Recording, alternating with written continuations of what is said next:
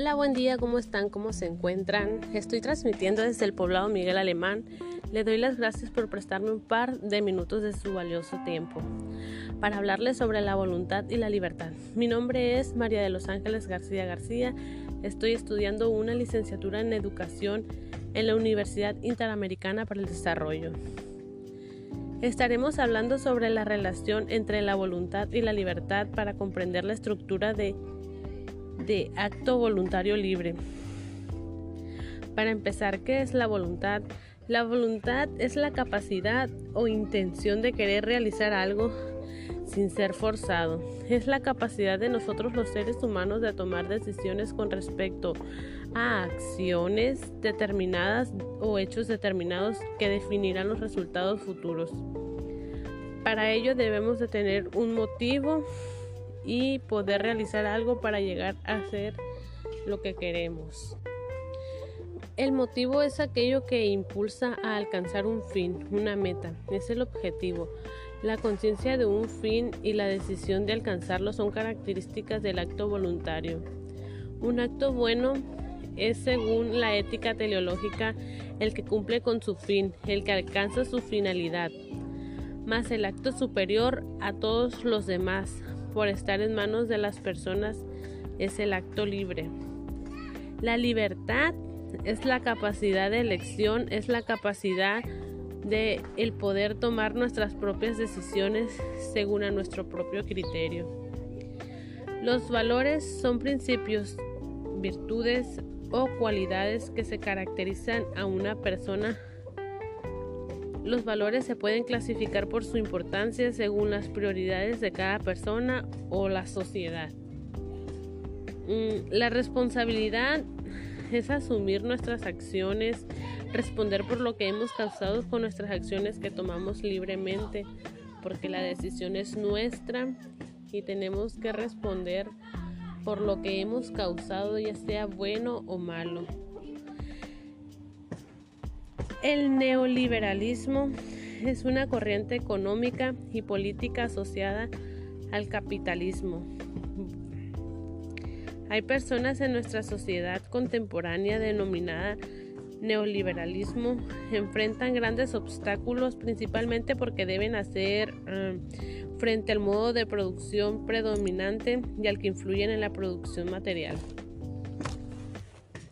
Las características en las conductas presentes de un neoliberalismo son la materialización, cosas materiales, ya sea un carro, una casa, motos, cosas materiales, cosas que se tocan, que se pueden tocar, cosas que se pueden ver y tocar. La inmediatez es la persona que quiere tener las cosas logros, dinero, cualquier cosa, rápido. A la voz de ya, así como yo lo quiero y lo voy a tener rápido. Ellos lo quieren sin esperar. La sociedad de consumo es la que persigue tener riquezas, dinero, carros, lujos, en lugar de prosperidad, vida en armonía, vida espiritual. La actitud social permisiva, falta de responsabilidad de los formadores por la, por la tolerancia que le dan. Los formadores ya vendrían siendo la autoridad, docentes, padres de familia, la tolerancia que le dan a la persona de mandamiento.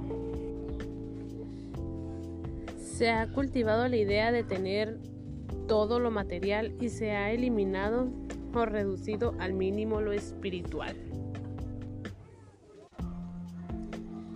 Qué tristeza para aquellas personas que prefieren lo material a el poder estar en armonía, en armonía con las personas que los rodean, sus familias. Qué tristeza por las personas que prefieren lo material a preferir estar con su familia, tener una familia de buenos sentimientos, una pareja, alguien que te quiera, que te comprenda.